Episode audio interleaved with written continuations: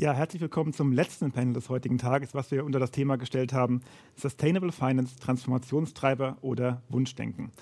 Mein Name ist Christoph Beetz und mit mir hier vorne sitzen Professor Jörg Rocholl von der ESMT, Nikolaus Theis von Bregal Unternehmerkapital und mein geschätzter Kollege Timo Stoll. Schön, dass Sie, dass ihr hier seid.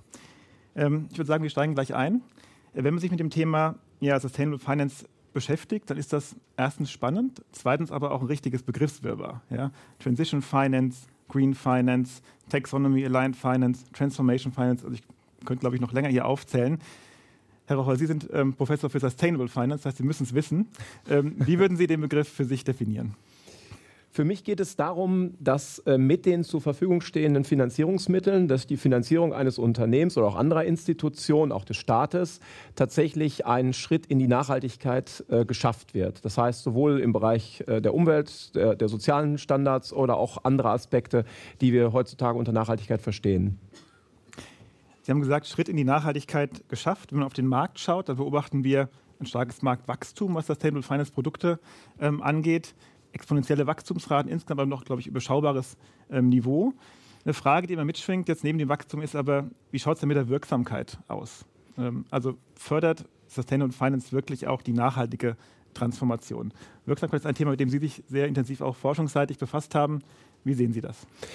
Diese Wirksamkeit kann gegeben sein, sie ist aber nicht notwendigerweise gegeben. Also wir sind letztlich daran, äh, dazu angehalten, von einem, wenn man das mal sagen, von einem naiven Blick zu einem eher aufgeklärten Blick zur Nachhaltigkeit, äh, Wirksamkeit zu kommen.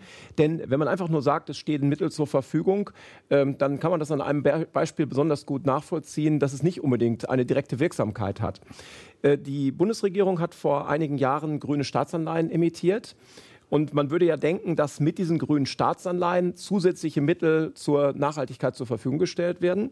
Wenn man dann genauer dahin schaut, und das ist auch nicht intransparent dargestellt, dann ist es so, dass im Gegenteil Ausgaben genommen wurden, die man als grün klassifizieren kann. Und genau im aggregierten äh, Gesamtbetrag dieser Ausgaben entsprechende Emissionen vorgenommen wurden. Also es war nicht so, dass Emissionen zusätzliche Finanzierung genommen wurde, um Zusätzliches zu bewirken, sondern einfach bestehende Ausgaben wurden in dem Sinne anders deklariert, um zu sagen, hiermit werden äh, hier, hier entsprechen äh, diesen äh, grünen Staatsanleihen. Mhm. Weitere Gründe, die die Wirtschaftswirksamkeit beeinflussen, oder? Ja, ein wesentlicher Bereich, den, den ich als wichtig ansehe, ist, dass wir davon abkommen müssen, nur grüne Anlagemöglichkeiten als die guten Möglichkeiten zu beschreiben. Mhm. Dass also in diesem Fall äh, alle auf grüne Anlagemöglichkeiten gehen, aber da, wo wirklich ein Wandel möglich ist, äh, viel zu wenig äh, Kapital äh, hinkommt. Also dass an dieser Stelle äh, Dinge nicht zusammenkommen.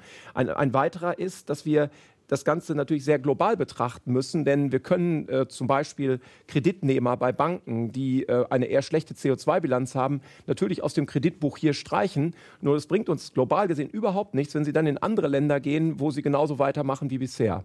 Mhm.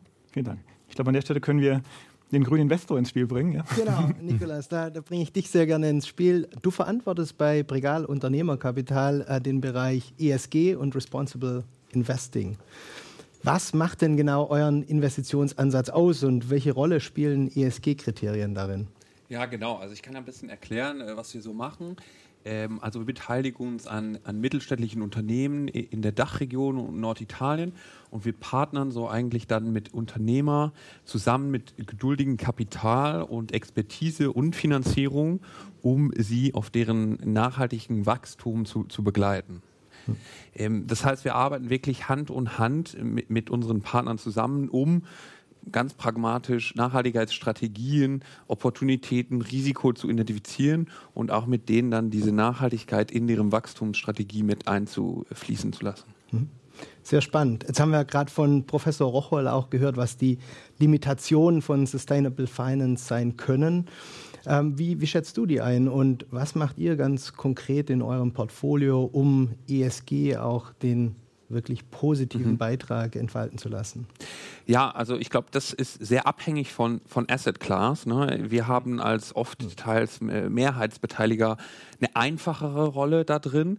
Ähm, wie vorhin gesagt, ne, wir sind sehr aktiv mit dem Portfoliounternehmen zusammen und wir gehen von äh, jedes Jahr machen wir eine Carbonbilanz mit denen zusammen, mit Experten zusammen. Wir stellen Tools zur Verfügung, bis wir haben dedizierte Geldtöpfe äh, um den Unternehmen Geld zur Verfügung zu stellen für Investitionen, die jetzt nicht den typischen äh, Risiko-Return-Profil haben, die vielleicht so eine Industrie wie unsere hat, aber nichtsdestotrotz Nachhaltigkeit und zum Beispiel Dekarbonisierung äh, fördert über die Langzeit.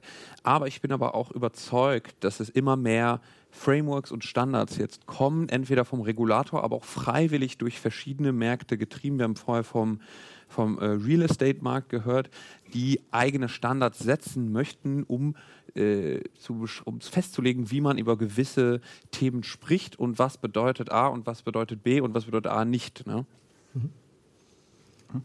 Herr Rochel, ich würde gerne nochmal auf das ganze Thema Limitation mhm. ähm, zurückkommen. Ich meine, wir haben ja schon genug ESG-Regulatorik. Ähm, ich will jetzt nicht dafür mehr plädieren, aber sehen Sie vielleicht auch Policy-Actions, die ergriffen werden können jetzt auf nationaler oder internationaler Ebene, um die Wirkung noch weiter ähm, zu erhöhen? Ja, die stärkste Variante, die man nehmen könnte, ist tatsächlich die Bepreisung von CO2 äh, deutlich stärker auszuweiten, weil dann wäre natürlich auch jede Investitionsentscheidung noch viel stärker davon abhängig, äh, die wirklichen Kosten, äh, die CO2-Emissionen verursachen, tatsächlich auch in die Investitionsrechnung zu übernehmen. Das wär, wäre aus meiner Sicht ein ganz wesentlicher Schritt. Mhm. Der weitere ist in der Regulatorik, dass wir, und das greift jetzt auf auf das, was ich eben beschrieben habe, darauf achten, wie wir es schaffen, Investoren, und ich meine gerade aktive Investoren, weil das ist, glaube ich, der ganz entscheidende Punkt, wie wir aktive Investoren dazu bringen, auch in graue Industrien zu investieren und diese zu transformieren, also mit dem Management zu sprechen, dafür zu sorgen, dass Änderungen durchgeführt werden und letztlich nicht nur passiv das zu begleiten, sondern tatsächlich hier aktiv in, das, in die Geschäftsprozesse, in die Produkte, in alle anderen möglichen Dinge einzugreifen.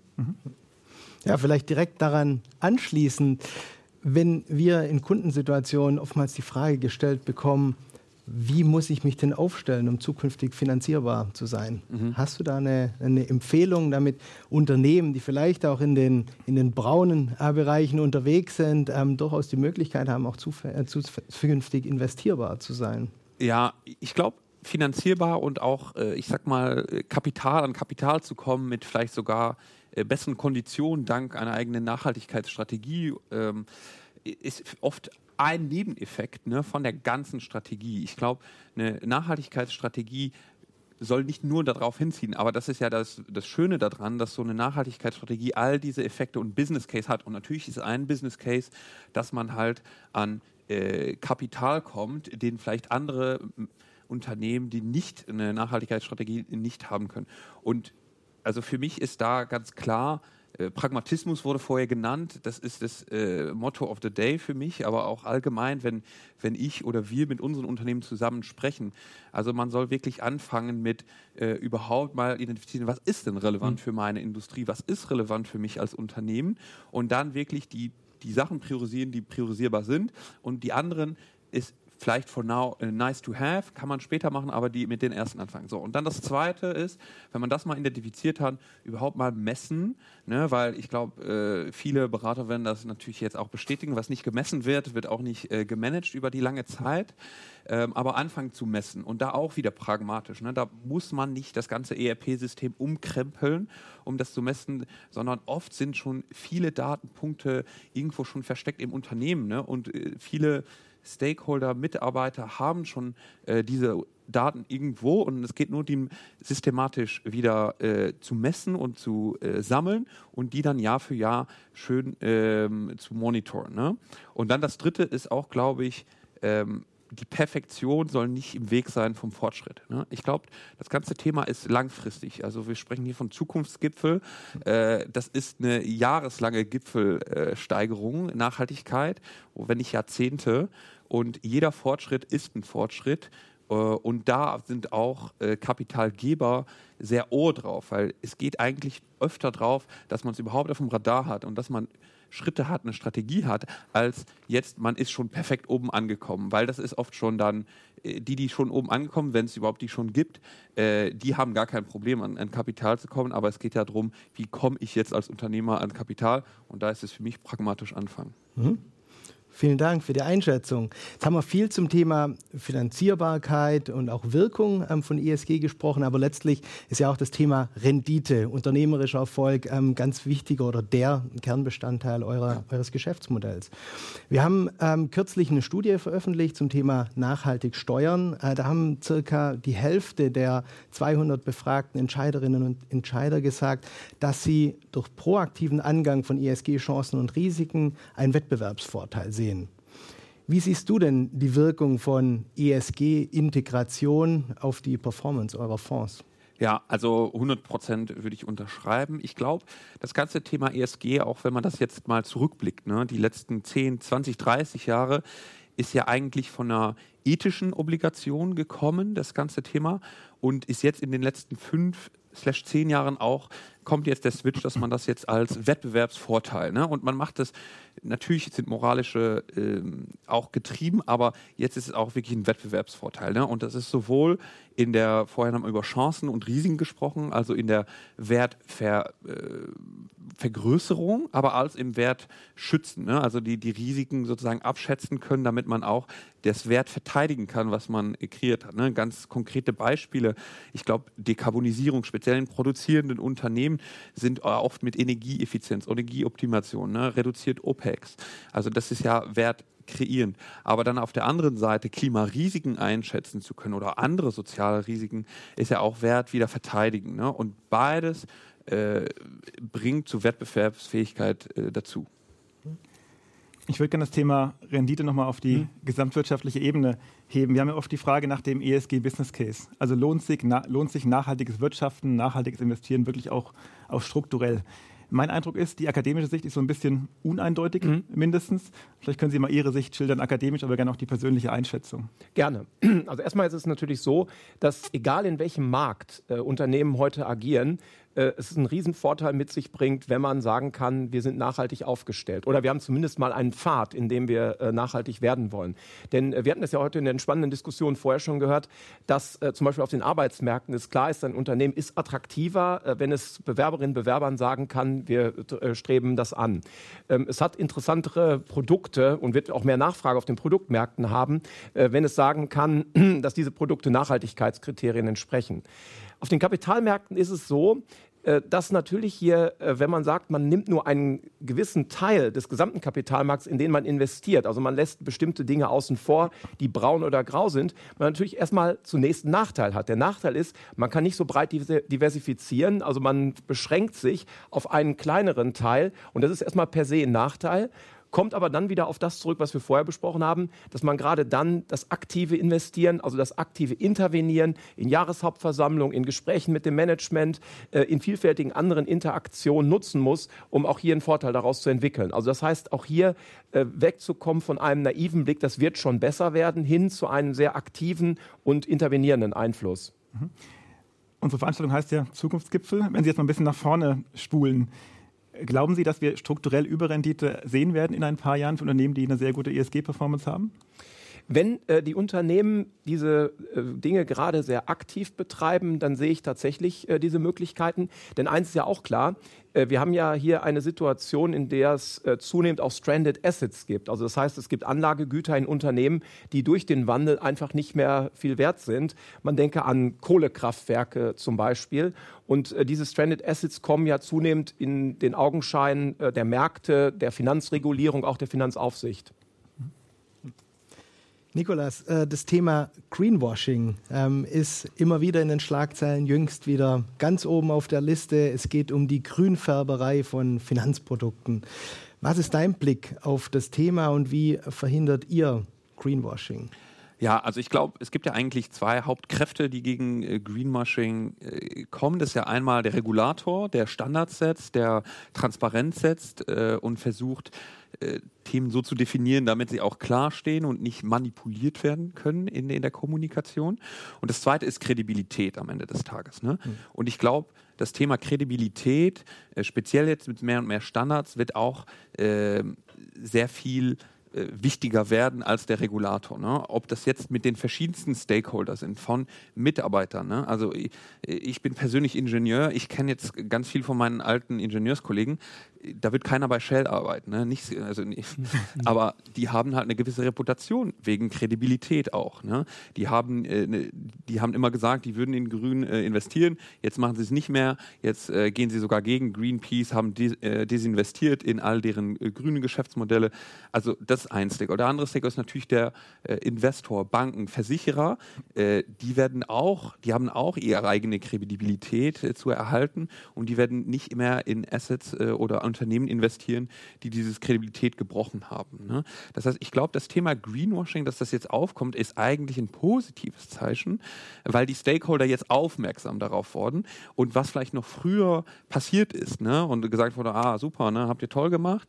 Äh, heute wird wirklich echt drauf geschaut. Wirtschaftsprüfer schauen auch immer drauf. Der Fakt, dass CSRD auch eine äh, Assurance braucht, beweist ja auch, dass das Thema auf die gleiche Höhe gesetzt wird wie jetzt Finanzzahlen. Und mit Finanzzahlen macht man auch kein äh, Washing mehr. Es gibt noch welche, aber die werden dann auch, äh, bezahlen dann auch den Preis äh, vom Betrügen sozusagen. Aber in die gleiche Richtung wird es dann auch gehen im Thema Nachhaltigkeit.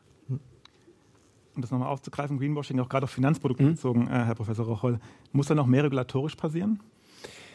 Das kann sein. Ähm, ich glaube allerdings, und ich schließe mit dem genau an, ähm, die Aufmerksamkeit dafür, was ist jetzt wirklich grün und was ist nicht, hat enorm zugenommen, weil genau diese Greenwashing-Skandale dazu geführt haben, dass viel intensiver darüber nachgedacht wurde, ob das Ganze legitim ist. Und in dem Sinne kann man vielleicht so eine Drei-Stufen-Entwicklung sehen. Wir hatten also zum einen diese Situation Greenwashing, klar äh, kriminell, illegal. Äh, dann hat man den Blick, den ich eben so beschrieben hatte, als naiven Blick darauf, das wird schon irgendwie gut gehen, auch wenn er jetzt nicht gelogen wird. Und dann kommt äh, vielleicht so ein äh, aufgeklärter Blick darauf, dass man tatsächlich durch aktive Intervention Veränderungen hervorruft in den Unternehmen, in den Prozessen, Produkten und anderen Dingen. Mhm.